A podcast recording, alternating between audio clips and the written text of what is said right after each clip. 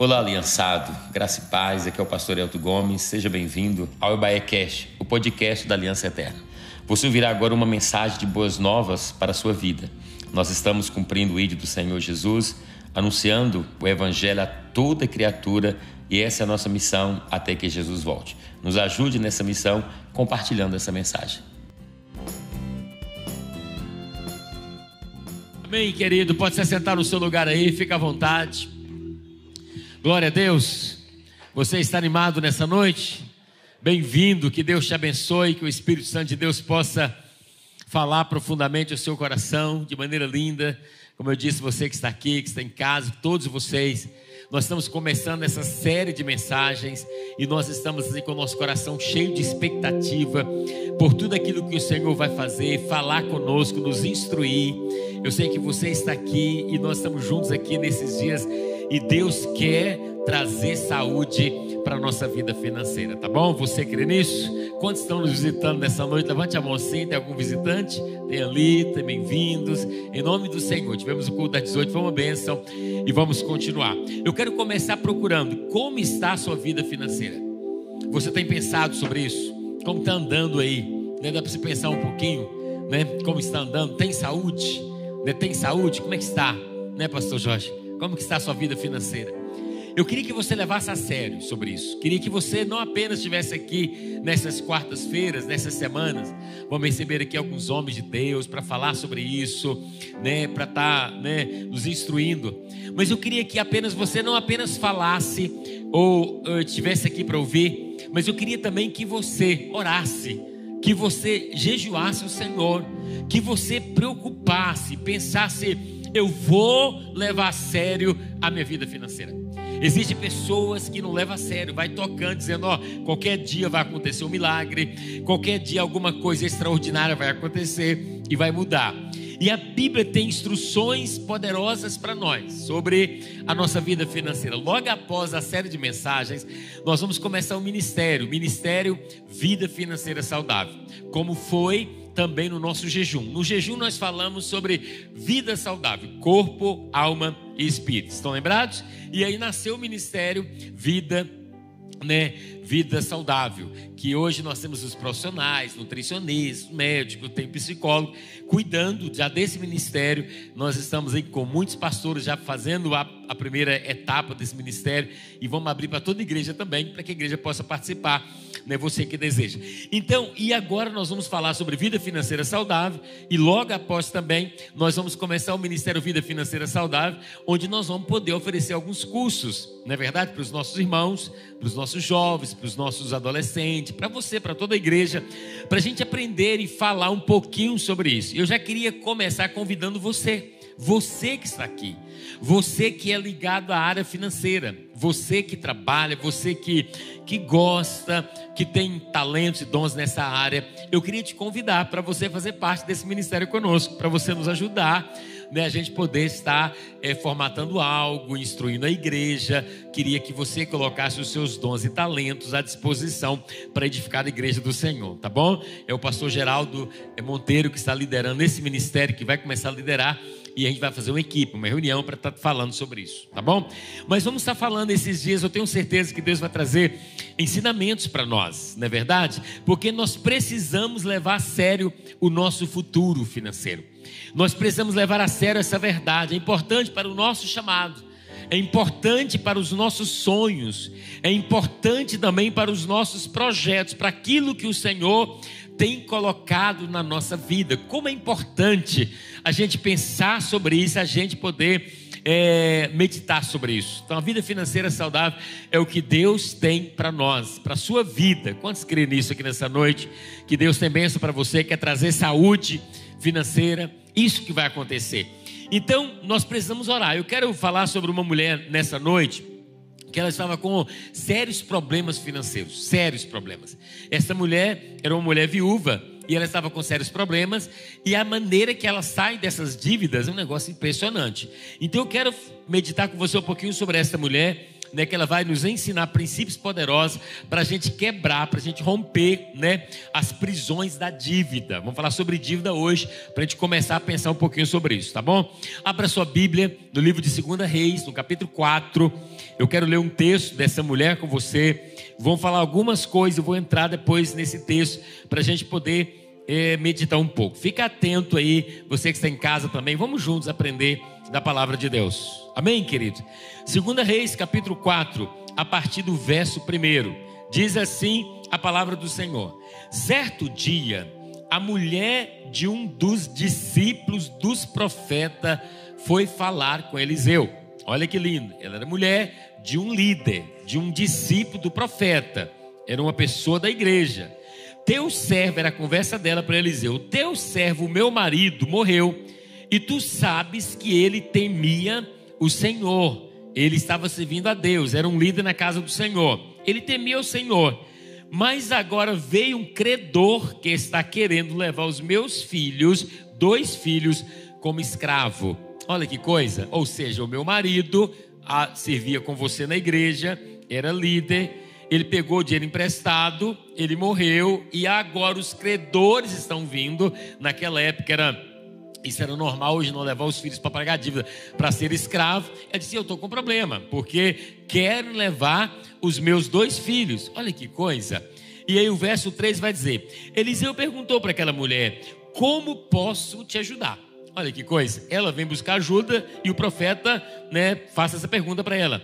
Ele diz: Diga-me, o que você tem em casa? Ela respondeu: Tua serva não tem nada além de uma vasilha de azeite. Verso 3: Então disse Eliseu: Vai, pede emprestados vasilhas, todos vizinhos, mas peça muitas. Depois entra em casa com seus filhos, fecha a porta, derrame daquele azeite em cada vasilha e vá separando as que você foi enchendo.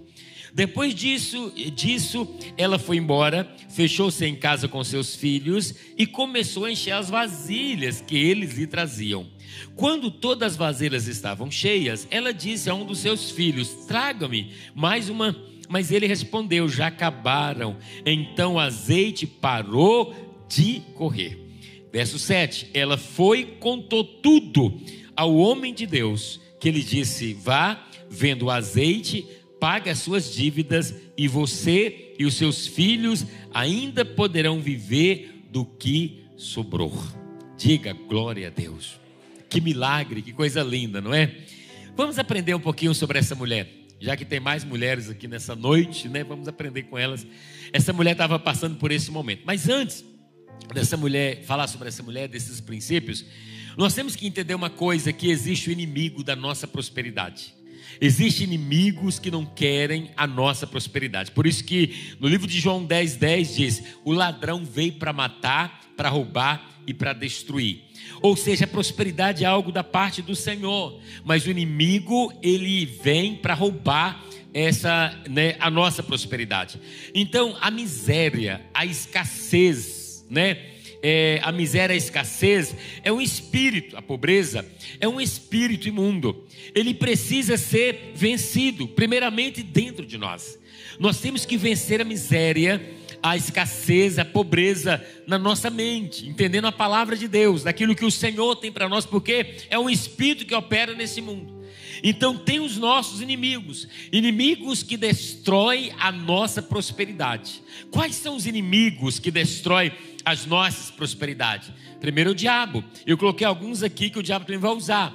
Primeiro inimigo que destrói a nossa, a nossa prosperidade são os relacionamentos errados relacionamentos errados destrói a nossa prosperidade, porque nenhum relacionamento é neutro.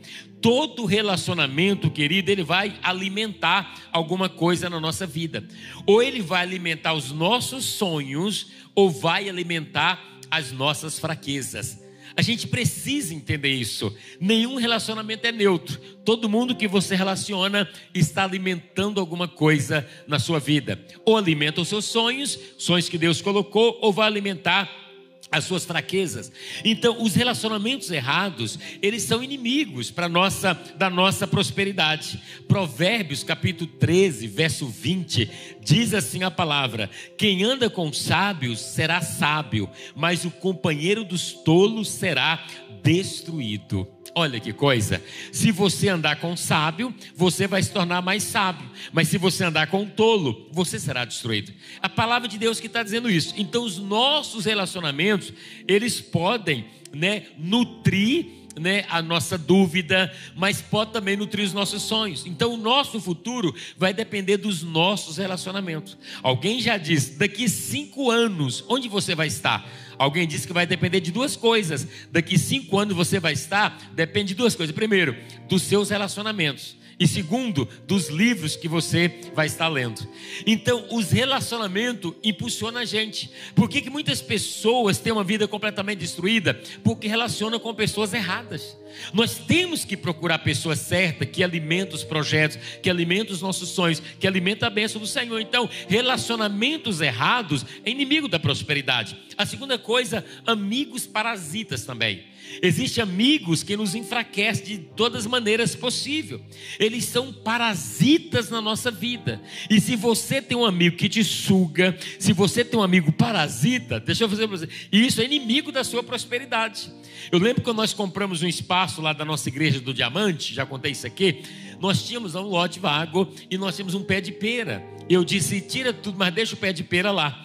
Eu sonhava comer uma pera daquele pé lá de pera.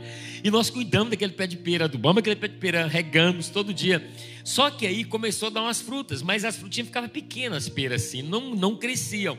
Quando nós fomos perceber, tinha outra árvore, tinha um parasita, que era uma outra árvore, sugando toda a energia daquele pé de pera. Ele não conseguia produzir. Então, o pé de pera estava lá, estava sendo regado, estava sendo adubado, estava sendo tudo, mas existiam parasitas na vida dele. Então, amigos parasitas são inimigos da nossa prosperidade. Outra coisa também, amigos invejosos. Amigos invejosos também, criticando, nos criticam, dizendo: ah, você é materialista, você é amigo do dinheiro. Esses amigos também invejosos, eles acabam impedindo a nossa prosperidade, sendo inimigos também da nossa prosperidade. Então nós precisamos ser seletivos. Alguns amigos são encorajadores, alguns amigos fornecem energia para nós, alguns amigos fornecem entusiasmo para a gente poder romper. E são essas pessoas que precisamos andar estar com essas pessoas, porque existem inimigos que querem roubar a nossa pros, é, prosperidade. O texto que eu li com você fala de uma mulher, uma mulher com sérios problemas financeiros. Essa mulher estava é, muito com muitas dívidas e a maneira como ela se livrou das dívidas, a maneira que o Senhor fez, nos ensina coisa assim poderosa. Mas a primeira coisa antes de entrar no texto é definir o que é dívida. O que é dívida para você? Um conceito simples que dívida é uma obrigação que alguém tem que pagar. Não é verdade? Quem tem dívida tem que pagar, não é verdade? Não pode deixar para depois prescrever. Dívida é uma obrigação. Então, se você comprou um carro, se você comprou uma casa, se você comprou alguma coisa, mesmo que foi financiado e você está pagando em dias, você não está inadimplente, você tem uma dívida, você tem um compromisso. Concorda comigo? Pastor, mas está tudo em dias, não está vendo nada, as prestações estão em dias, mas você tem uma dívida. Então tem dívida que é aceitável, outras, a dívida excessiva, ela é, ela é, ela é um prejuízo para nós, porque a Bíblia vai falar sobre dívida. Então, dívida é um compromisso que nós temos que pagar. Então, o que a Bíblia fala sobre a dívida? Primeira coisa, a Bíblia diz que a dívida é uma escravidão. Primeira coisa, que é a escravidão. Provérbios 22, verso 7 diz: O rico domina sobre o pobre, e o que toma emprestado é servo de quem empresta.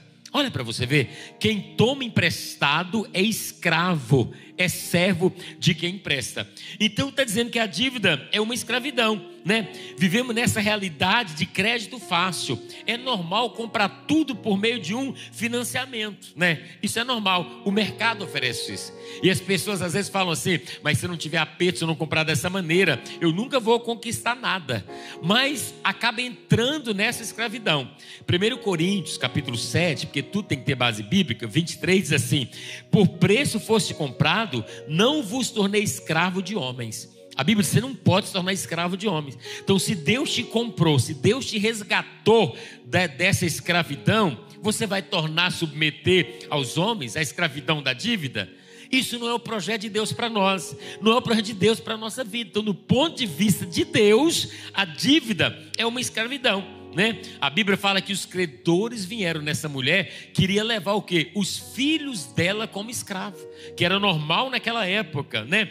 Porque estava envolvido em dívida. Então queria levar. Então a dívida é uma escravidão. Essa é a primeira coisa que nós devemos entender. Então quando você está devendo, você está debaixo desse jugo talvez do sistema, talvez de, de tantas situações. Isso não agrada o Senhor. Por exemplo, se você deve a alguém da sua família, ou alguém que te conhece, você tira umas férias, não é verdade?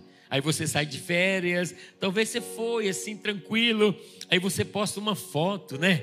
Aí o seu credor vê a foto, o que é que ele fala, Janaína? Né? O que, é que vai para você? Tá vendo?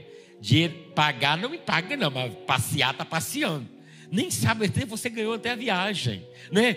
Não sabe, mas já acusa, né? Qualquer fotinha que você posta, já comenta, né? Podia me pagar, né? Não é assim, gente? Porque vira, vira um peso. Então, eu e você precisamos sair disso. Então, a primeira coisa que a dívida, segundo a Bíblia, Beth, é uma escravidão. Segunda coisa, que a dívida é maldição. A Bíblia diz que a dívida é maldição. Deuteronômio 28 vai dizer: Entretanto, se vocês não obedecerem ao Senhor, ao seu Deus, e não seguirem cuidadosamente todos os seus mandamentos e decretos, que hoje lhes dou, todas essas maldições cairão sobre vocês e, te, e os atingirão. Aí no verso 43, 44, vai falar das maldições. Ele diz: Os estrangeiros que vivem no meio de vocês progredirão cada vez mais e cada vez mais vocês regredirão. Olha que coisa. Ele lhes emprestarão dinheiro, mas vocês não emprestarão a eles. Eles serão a cabeça e vocês serão a cauda. Isso aqui é maldição que a Bíblia está dizendo. Ou seja, a dívida é uma maldição. Se vocês não obedecer o Senhor, essas maldições virão. Que quais? Vocês vão tomar dinheiro emprestado, não vão ter para emprestar para ninguém. Então ele está dizendo aqui que você vai ser caldo, não vai ser cabeça. Então a Bíblia está mostrando isso para nós. E uma das bênçãos decorrentes da obediência é ficar livre das dívidas. Porque Deuteronômio 28, verso 12, vai dizer: O Senhor abrirá o depósito do seu tesouro, para enviar chuva à sua terra no devido tempo e para abençoar todo o trabalho das suas mãos. Vocês emprestarão a muitas nações e de nenhuma tomarão emprestado. Diga glória a Deus. Ou seja, o que, que o Senhor está dizendo? Que se eu não obedeço, eu vou ter que pegar emprestado. É uma maldição. Mas se eu vou obedeço, eu vou ter para emprestar. Eu vou ser cabeça. Então, o Senhor, a Bíblia diz que Deus, eu falei isso domingo aqui, Deus nos resgatou, sabe, é, dessa escravidão e nos, e nos enviou para a prosperidade. Então, essa é a verdade. Outra coisa que é dívida: dívida é presunção. Por que é presunção? Quando o marido dessa viúva fez a dívida, o que, é que ele pensou? Ele pensou o seguinte: eu não vou morrer tão cedo.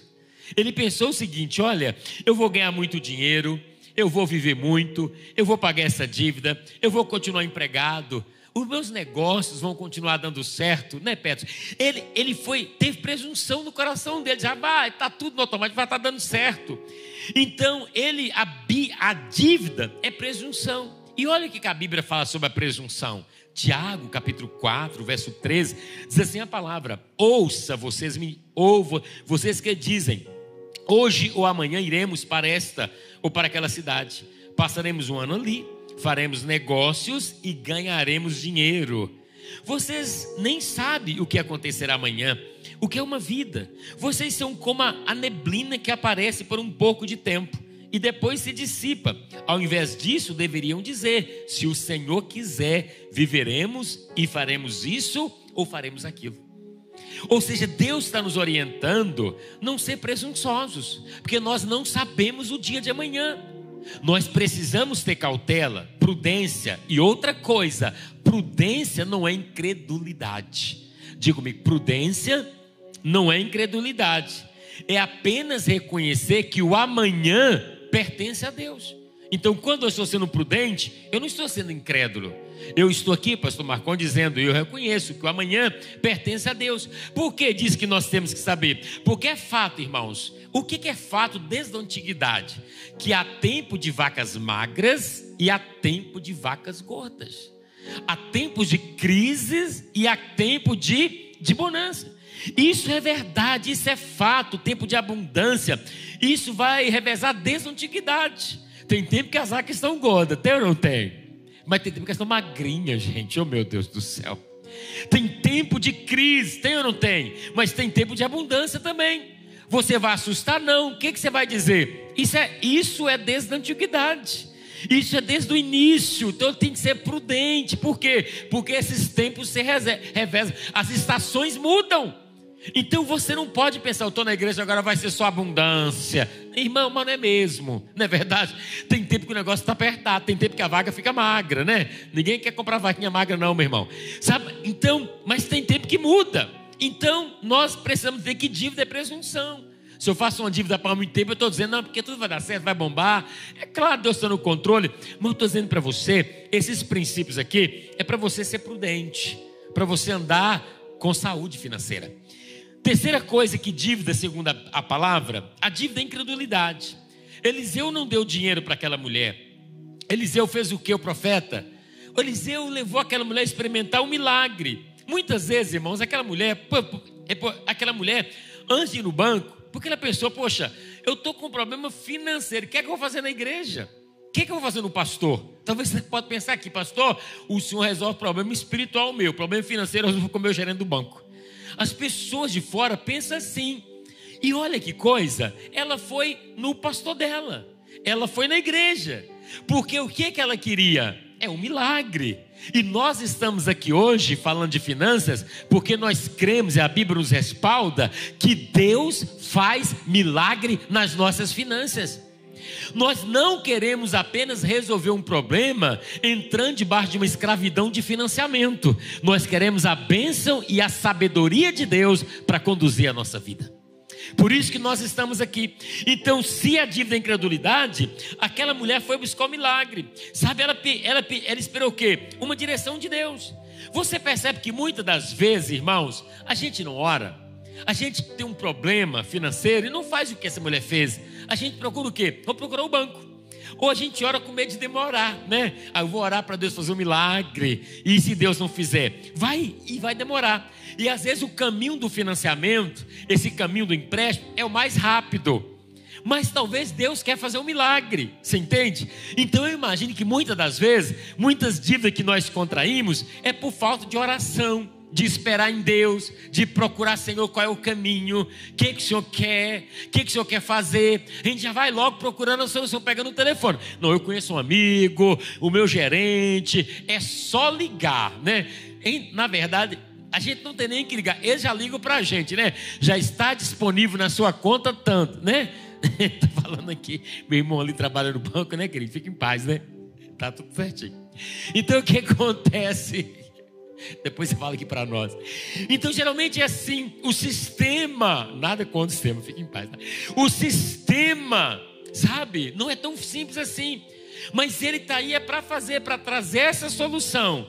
Mas nós temos uma mentalidade diferente, precisamos ter. Então temos que orar, não é verdade? O que que Mateus 7, 8 diz? Tudo que pede, recebe. Filipenses 4, 17 diz: Deus é poderoso para suprir em todas as suas necessidades.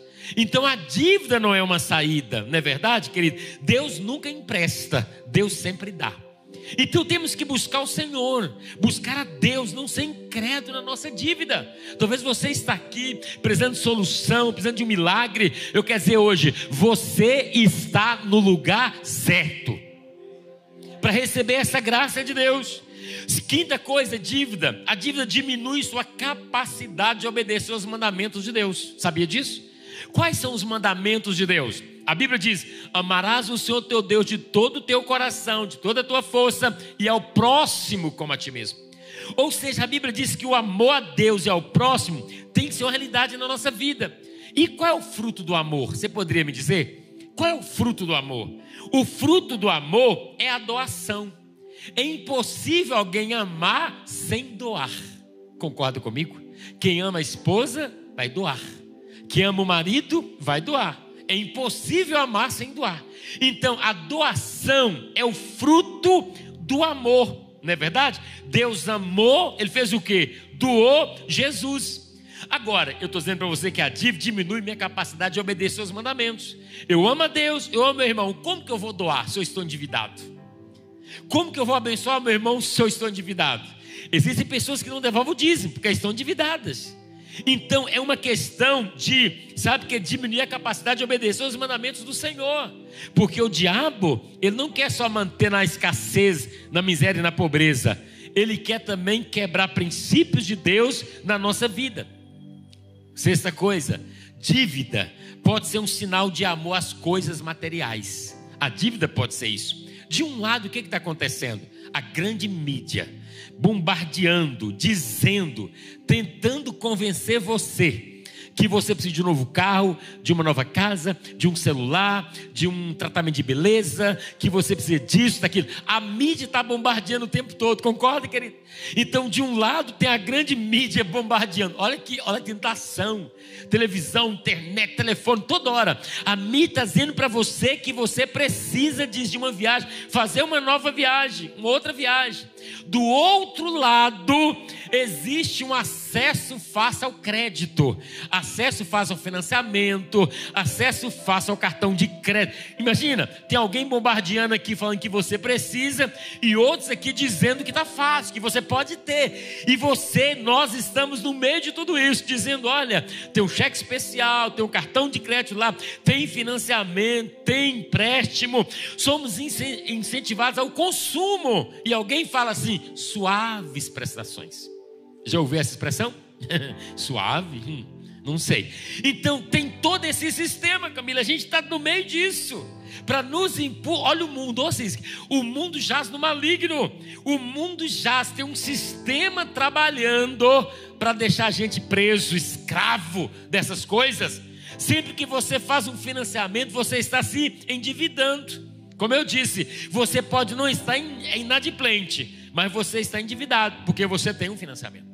Então, nós, como igreja do Senhor, precisamos ter saúde na nossa vida financeira. É isso que o Senhor tem para nós. E Deus vai nos libertar em nome de Jesus. Amém, querido? Deus vai trazer essa graça, de verdade. Agora, outro ponto aqui. Qual é a causa do endividamento? O que que causa endividamento nas pessoas? Segundo o Banco Central, isso aqui é importante, tem uma pesquisa realizada pelo Banco Central que diz que são três coisas. Três coisas são a causa do endividamento, segundo o Banco Central.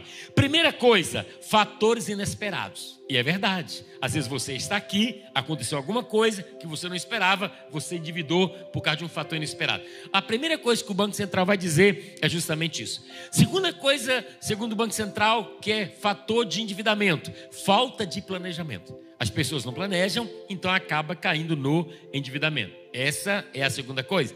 E a terceira coisa, segundo o Banco Central, de endividamento é o empréstimo do nome. Você emprestou seu nome para alguém para fazer compra, você emprestou seu nome. É o terceiro motivo que as pessoas ficam endividadas. Agora alguém te procura pedindo teu nome emprestado para fazer uma compra. Seja sincero comigo. Se essa pessoa não preocupou em pagar porque estava no nome dela, você acha que ela vai preocupar com o seu nome? Seja sincero. Então é o terceiro motivo, empréstimo do nome. E para todos esses, irmão Paulo, tem um alerta da Bíblia. Para todos esses fatores que o Banco Central coloca, ele está dizendo, ó, fatores inesperados, falta de planejamento, empréstimo de nome, para todos eles, a Bíblia, Mateus, já coloca, faz um alerta para esses três. Primeiro, fatores inesperados. O que, que a Bíblia fala sobre isso? A Bíblia vai dizer para nós que previstos acontecem. Onde está na Bíblia? Eclesiastes capítulo 9, verso 11. Não tem que abrir, só ouça. Diz assim: Percebi ainda outra coisa debaixo do sol.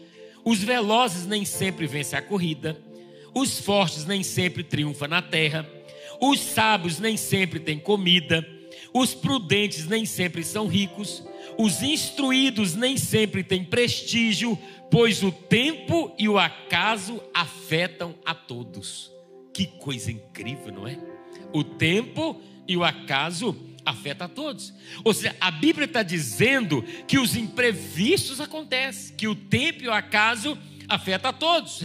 Além disso, a Bíblia recomenda o quê? Recomenda a gente poupar para os imprevistos. Onde está isso, pastor? Provérbios 21, 20. O que, é que ele diz? Na casa do sábio há comida e azeite armazenados, mas o tolo devora tudo que pode. Olha que coisa, gente. Você já tinha lido isso na Bíblia? Na casa do sábio tem comida armazenada e azeite. Na casa do tolo, devora tudo que pode. Você já viu gente assim? Eu conheci uma pessoa assim.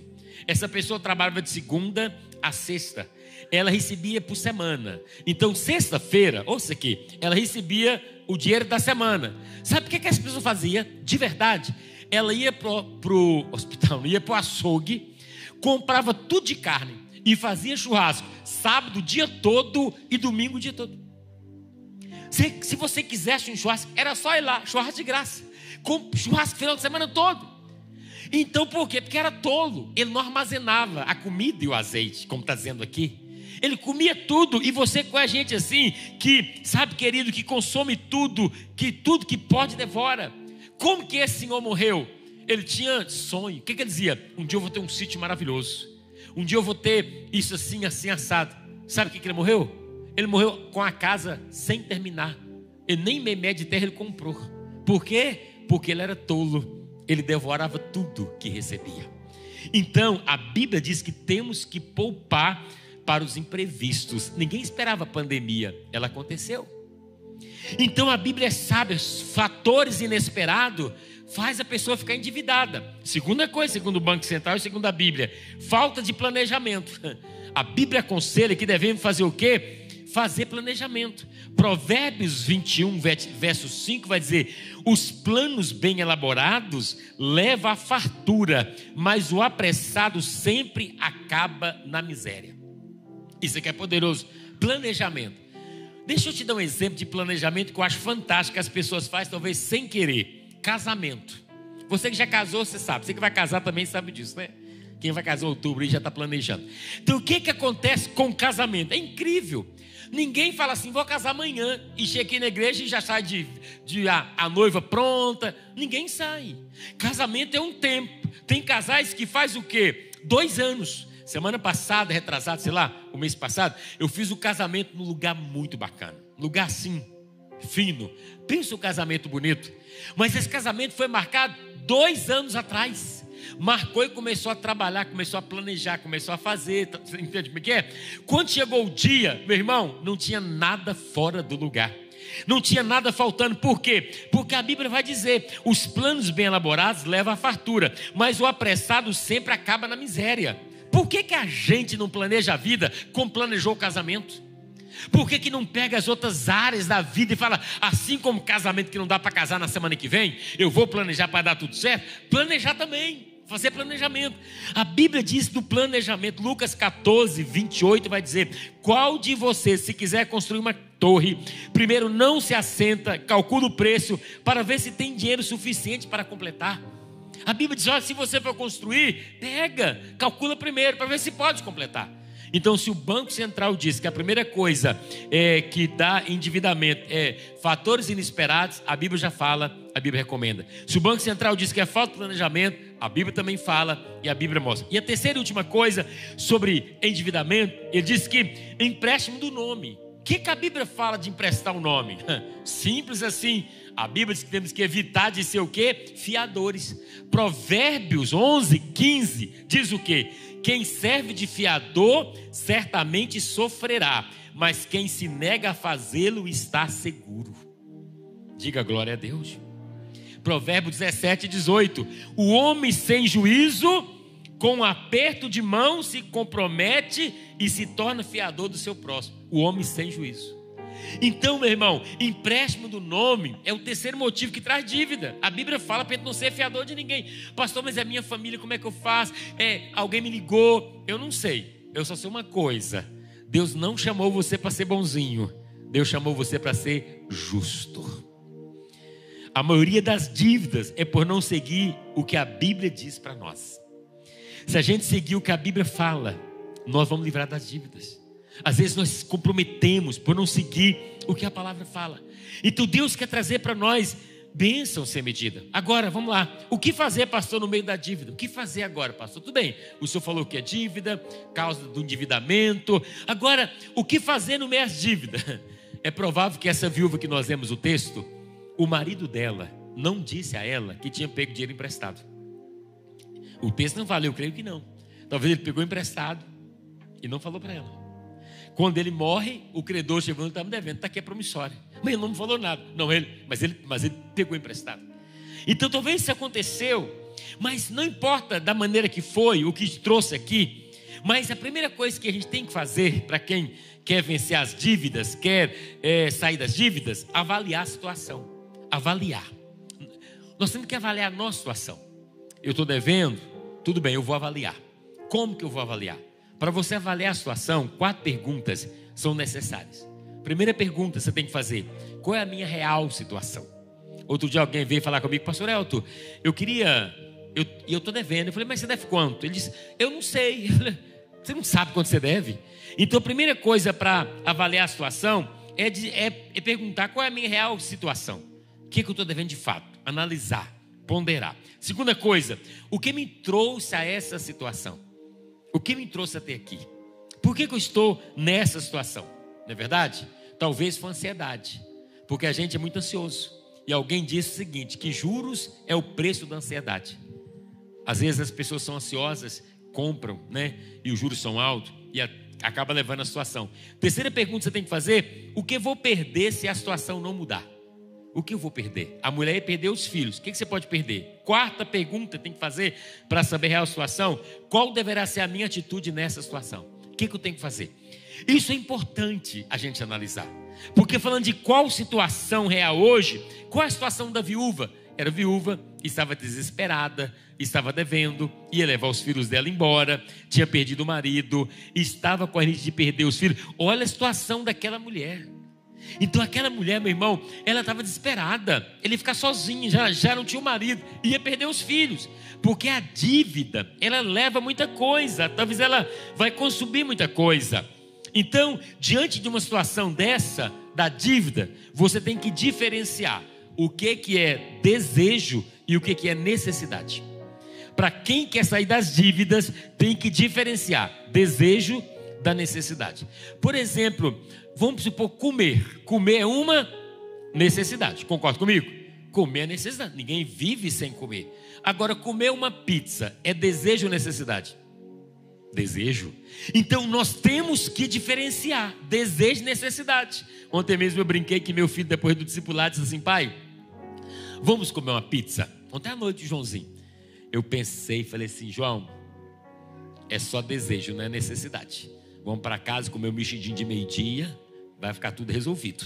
Chegamos em casa, comemos alguma coisa lá, eu estou vivo, o João também, passou o desejo. Glória a Deus. Você entende? É eu aí. Porque se fosse no impulso, né? Eu, eu, não é verdade? Eu confesso que quando ele falou, chegou a salivar assim. Eu falei, não, mas eu vou controlar. Você entende o que estou te falando? Eu estou dizendo para você que quem está em dívida, não estou falando que eu estou em dívida, não, graças a Deus estou no azul. Mas que eu não quero entrar. Então, estou dizendo para você que nós temos que diferenciar desejo e necessidade. O problema é que as pessoas elas não diferenciam. Tudo que elas querem, elas acham que é. De... Não, tem que ser hoje, é o celular, é tudo. É muita coisa. Então aquele marido era um homem de Deus, mas não administrava bem as suas finanças. Servia com o profeta, estava na igreja, talvez até dizimista, mas não, mas não administrava bem. Querido, Deus quer que você leve a sério as suas finanças. A gente acha que a gente vai prestar conta para Deus é, é, de poucas coisas. Você sabia que não vamos prestar conta do dinheiro também para Deus? Bíblia fala que nós não somos donos, nós somos mordomos de tudo, nós somos administradores. Lembra dos caras lá do talento? Depois o Senhor veio para pedir conta. Deus vai pedir conta dos recursos que Ele tem nos dado, como nós temos administrado. Então é muito mais sério do que a gente imagina. O que eu posso perder com essa situação? Hoje nós não perdemos filhos, mas perdemos a casa, podemos perder o carro, podemos perder a paz, os amigos, podemos perder nome, perder a liberdade, perder casamento. Eu disse domingo, vida financeira é o terceiro motivo de divórcio na nossa nação. Terceiro, Isso não é sério. Ou seja, por que, que os casais divorciam? Terceiro motivo, por causa das finanças, infidelidade financeira. Então, meu irmão, temos muita coisa a perder. Então, avalie a situação, essa situação, a sua atitude. Que aquela mulher poderia ficar amargurada, xingada. Deus, oh Deus, meu marido estava trabalhando na sua casa, agora ficou devendo, né? Ele era um pregador, estava na igreja. Onde está Deus? Deus está onde eu vou levar o meu filho. Ela poderia ter tido essa atitude. Ela não teve essa atitude. Ela poderia culpar pastor Jorge, o profeta Eliseu, que não cuidou dele. Ela não fez nada. Sabe o que, é que aquela mulher fez? Ela simplesmente, Carlos, foi buscar ajuda. Ela disse: Eu vou buscar ajuda. É o que nós estamos fazendo aqui hoje. E onde que ela foi buscar ajuda? No profeta, na casa de Deus. Porque ela sabia o seguinte: se eu for no banco, eu pego um empréstimo, mas eu quero um milagre. Eu, eu não quero, e eu quero que Deus faça alguma coisa. É o que nós estamos aqui hoje. Nós cremos que Deus pode fazer um milagre extraordinário na nossa vida financeira. Você crê nisso? Você crê? Tem uma palavra que diz que Deus ia tirar da mão dos ímpios e colocar na mão do justo. Eu creio que Deus faz transferência de riquezas. Fala comigo, transferências de riqueza. Pergunta do irmão, você está pronto para receber transferência de riqueza? Pergunte para ele. Imagine Deus olhar para você, meu irmão, né, Peterson? Falar, Peterson, agora eu vou fazer transferência de riqueza para a tua vida. Recebe em nome de Jesus, né, Peterson? Coisa maravilhosa. Pode mandar, Senhor. Deus está fazendo transferência de riqueza, né, para a tua vida. Você está recebendo, está pegando, sabe? A Bíblia está dizendo isso. Agora, como que isso vai acontecer? Ouça uma coisa: toda prosperidade ela começa com a boa administração. A boa administração gera organização.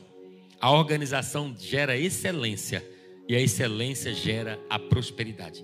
Fala comigo assim: administração, organização, excelência e prosperidade. Então, organiza a tua vida, que Deus vai derramar unção da prosperidade. O profeta diz: vá para a tua casa, pegue vasilhas e fecha a porta. Por que, que mandou fechar a porta? Eu entendo porque tem gente que milagre só acontece quando a porta está fechada. Eu penso que se a porta tivesse aberta, o vizinho, aquela vizinha, que todo mundo tem uma vizinha que fala muito, tem ou não tem? A vizinha que faz mais tempo, ah, que, e o que é isso aí? Fala, não, porque eu estou pegando vasilha, porque eu estou devendo. Aí as vasilhas, o profeta mandou pegar esse pouquinho de azeite e sujar vasilha. A vizinha que fala muito ia dizer o quê? Você é doida. Você já tem pouco. Se sujar as outras, vai ficar sem nada, menina. Para com essa coisa. E, e, e gerar dúvida. Você entende? Então nós temos que fechar a porta, porque aquilo que Deus falou comigo pode não servir para você, não funcionar para a tua vida, mas funciona para mim.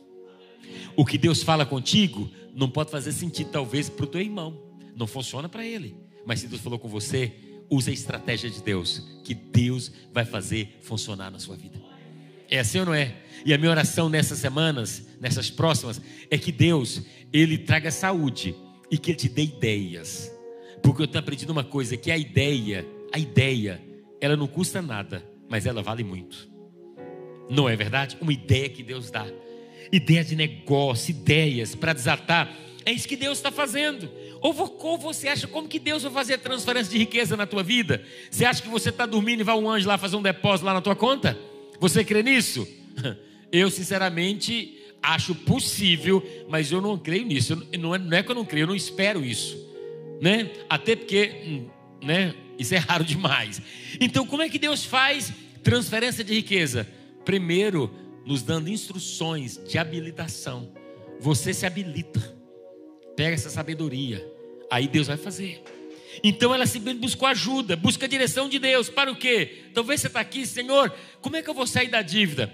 Busca a direção do Senhor para quê, pastor? Para negociar. Seja um bom negociador. Vale de eu vim aqui para negociar. Faça permuta, talvez. Talvez você tenha que estar devendo alguém, mas você tem serviços.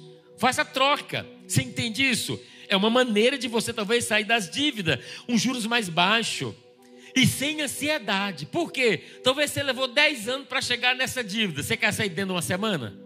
Não tem jeito. Então você vai o que? Se programar. Você vai, sabe, programar, projetar. E esse é o objetivo dessas semanas. Então, os homens, as, as pessoas que vão vir aqui trazer uma palavra, eles vão trazer chaves para você.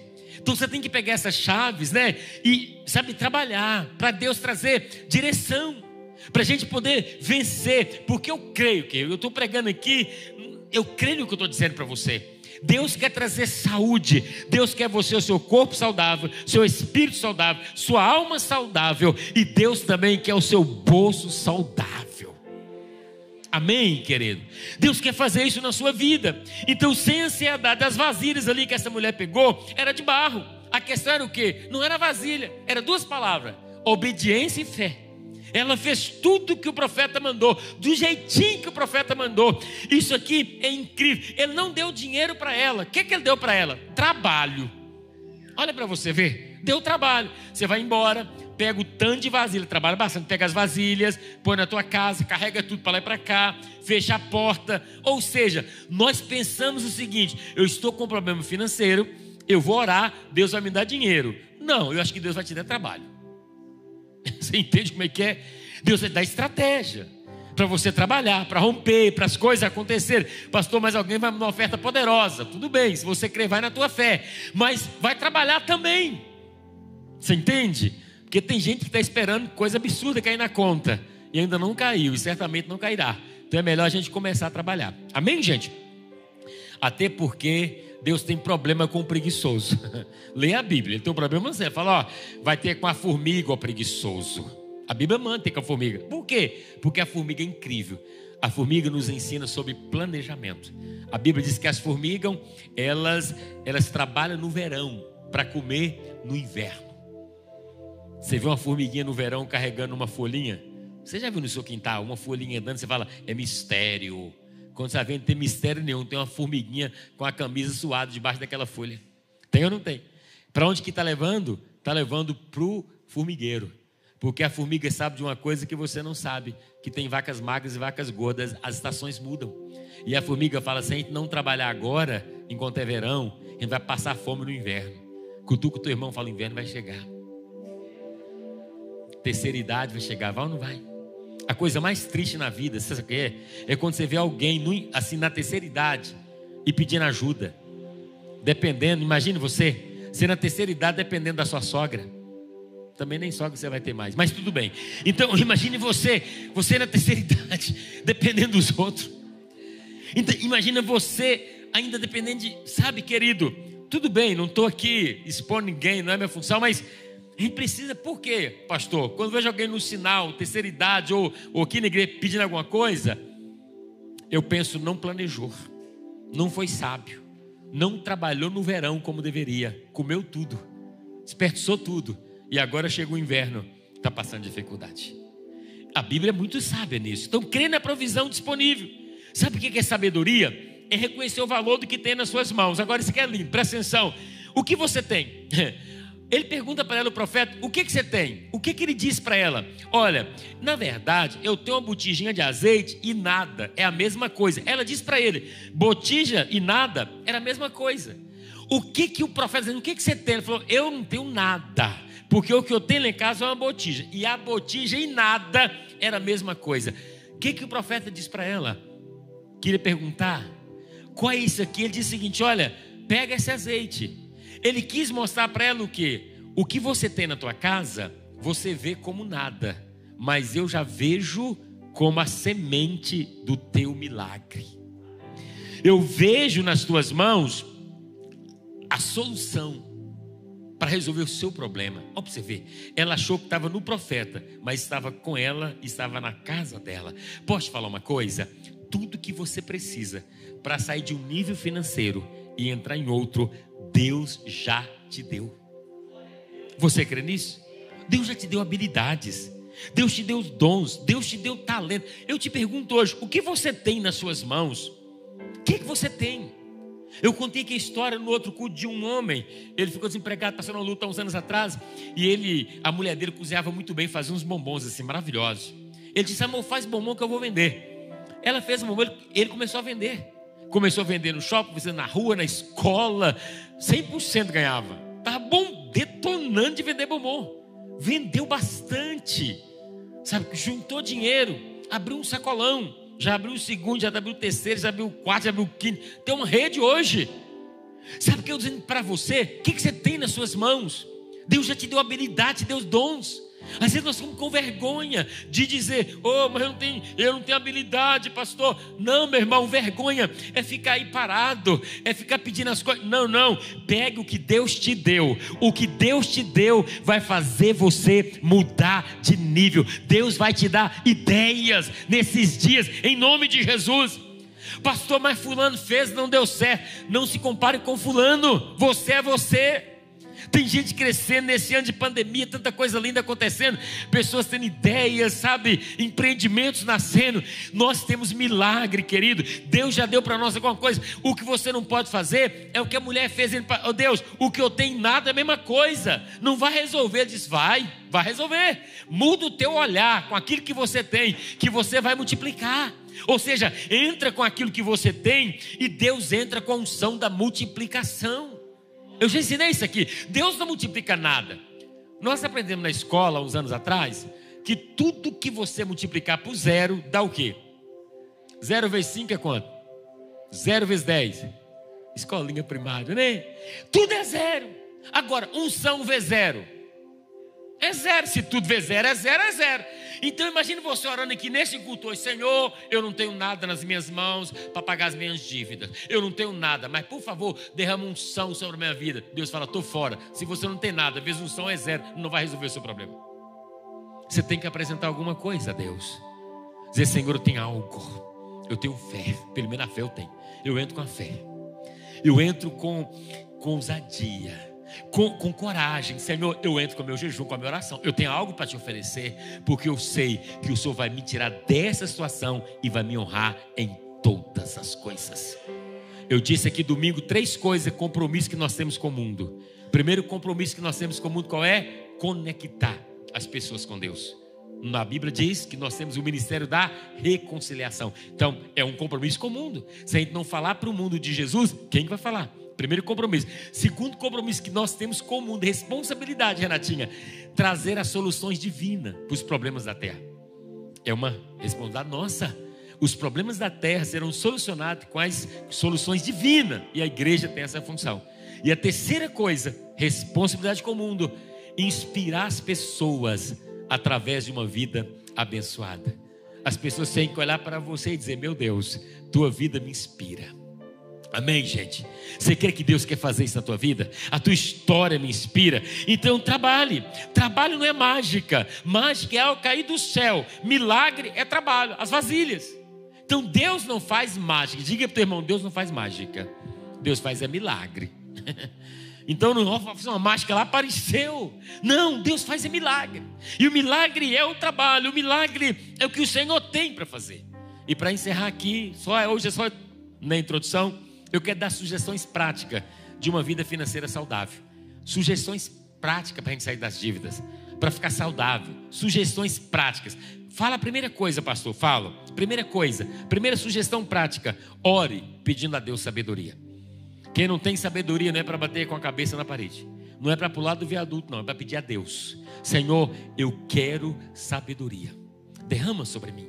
A Bíblia diz o quê? Que se alguém não tem sabedoria, peça a Deus que Deus dá à vontade, liberalmente. Ninguém tem problema com dinheiro. A gente tem falta de sabedoria para lidar com dinheiro. Ninguém tem problema no casamento. A gente tem falta de sabedoria para lidar no casamento.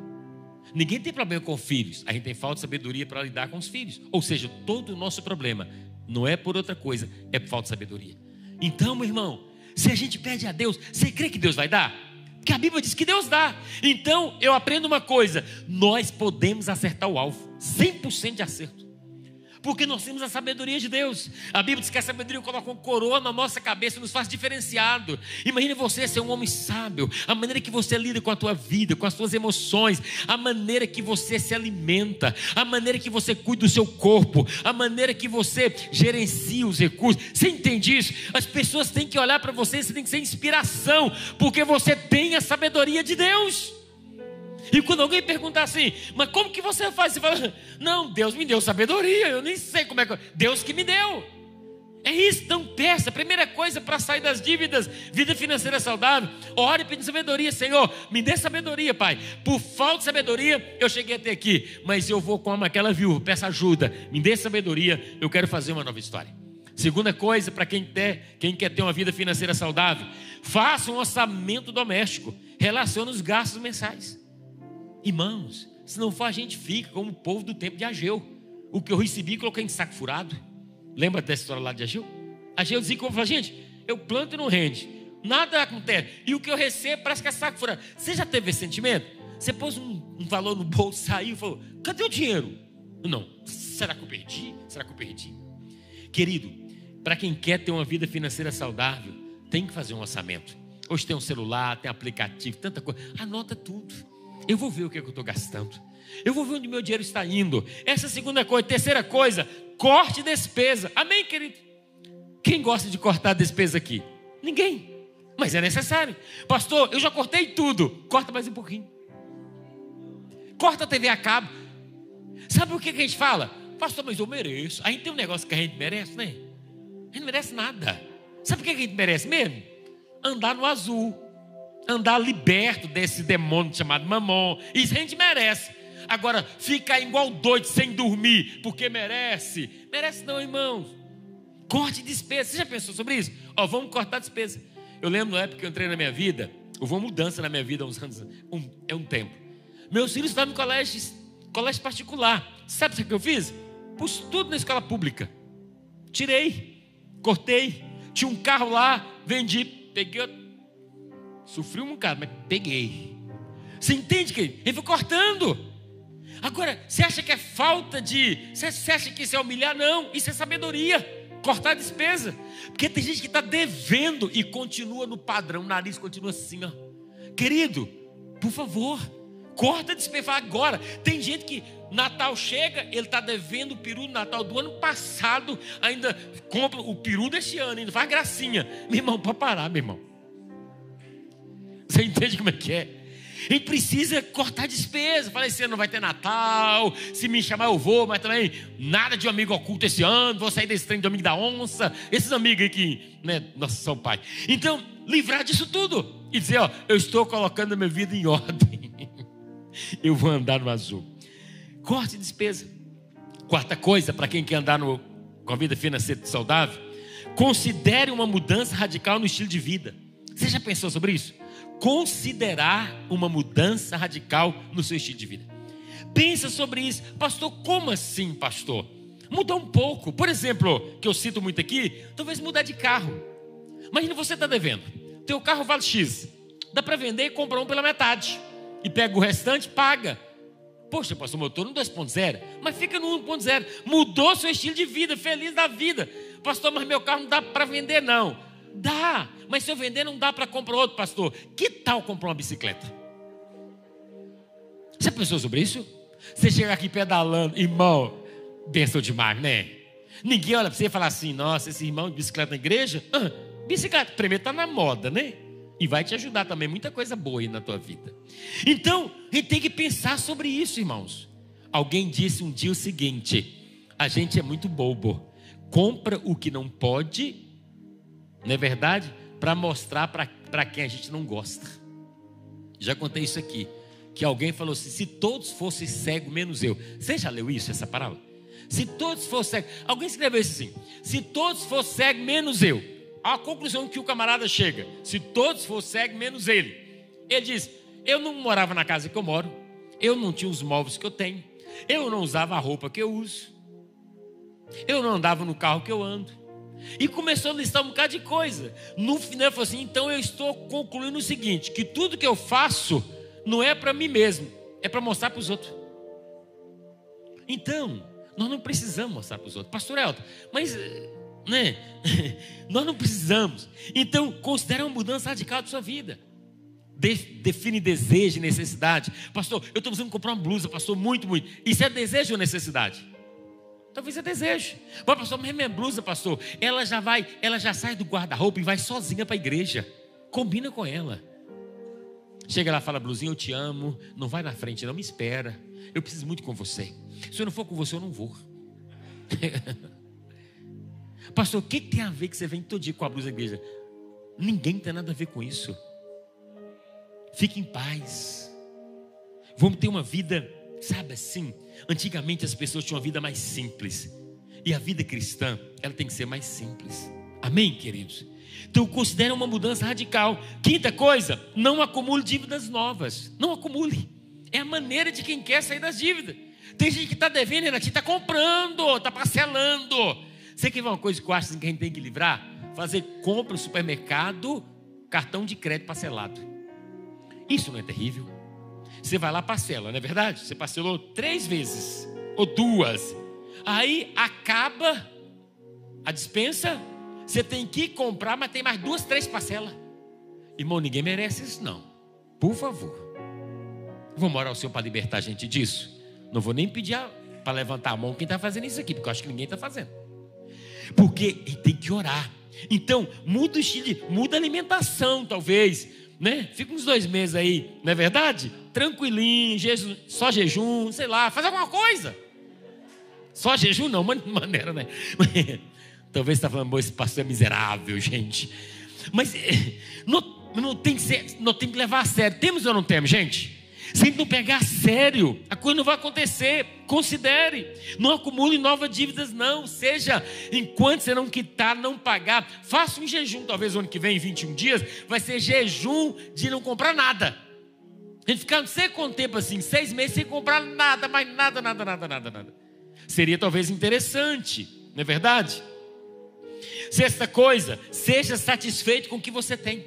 O que você tem, tá bom, tá bênção. Tá bom, irmão, tem hora que. Meu irmão, outro dia o irmão fez uma coisa que eu achei assim: respeito, orei, abençoei. Mas ele pegou, sabe por quê? Ele tinha um carrinho quitado, quitadinho, bonitinho, redondinho, pezinho. Pegou o carrinho quitado, Mateus. Foi lá na agência, deu pro cara.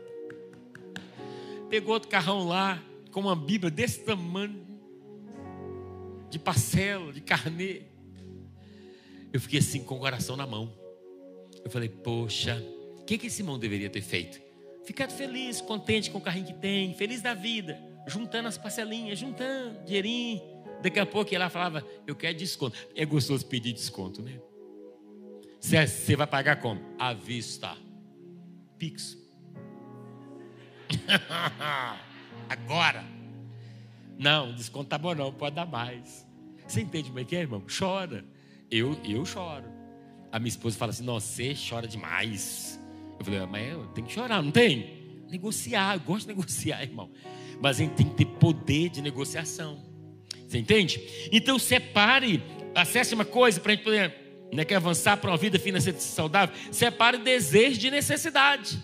Eu já ensinei isso aqui. Oitava coisa, considere a possibilidade de comprar coisa usada. Você já considerou isso? Possibilidade de comprar coisa usada? Ah, oh, pastor, que miséria, pastor. Não, considere. Aqui, porque a gente é brasileira, né? Um dia, uma época eu estava lá na Europa, ele estava muito frio. Aí eu falei assim: vamos comprar uma blusa de frio, estava muito frio. Aí eu falei assim: onde tem um brechó aqui perto? Tá vendo? Cinco libras, comprei uma blusa maravilhosa. Se eu venho com ela aqui, você nem fala, e já foi usada. Você entende o que é? Vamos considerar a possibilidade de comprar coisas usadas. Talvez. Nona coisa, penúltima, esqueça, esqueça o cheque especial. Esqueça o cartão de crédito. Esse, esse dinheiro, esse saldo lá, ele não é seu. Mas não é mesmo. Ele é caro, ele é caríssimo. Então esqueça isso, quebre não compre. Compre, sabe, eduque para comprar mais à vista e vai tirando o cartão de crédito, irmãos. A gente usa o dinheiro que a gente não tem. E outra coisa do cartão é que deixa a gente mais livre para gastar, né? Você vai no shopping, se você não tiver cartão, você não. Mas se tiver um cartãozinho lá, hum, viu uma coisinha lá, a mãozinha coça, coça ou não coça. E a gente vai sabotar a gente mesmo, né? Não, mas parcelinha, isso que eu pago certinho, baixinho, cabe no orçamento. Vai juntando. E por último, ore para Deus aumentar o seu rendimento. Ore a Deus, Senhor, aumenta, Senhor. Dá estratégia para aumentar. Fazendo isso aqui, meus irmãos, nós vamos quebrar as prisões da dívida. Deus vai nos honrar e nós vamos andar de cabeça erguida. Vamos ter uma vida financeira saudável para os nossos filhos, porque a Bíblia fala o quê? O homem de bem deixa herança para os seus filhos. Nós temos que administrar bem a nossa vida, porque vai agradar a Deus vai agradar a nossa família e vai ser uma bênção de Deus para nós. A gente vai poder ajudar o próximo, ajudar as pessoas, investir na obra. Isso é uma benção. Por quê? Porque é saudável. Porque você administrou bem, Deus te abençoou, cresceu e o nome de Jesus foi glorificado. Você recebe essa palavra nessa noite? Isso faz sentido para a tua vida? Com certeza? Então fica de pé, vamos orar então em nome de Jesus.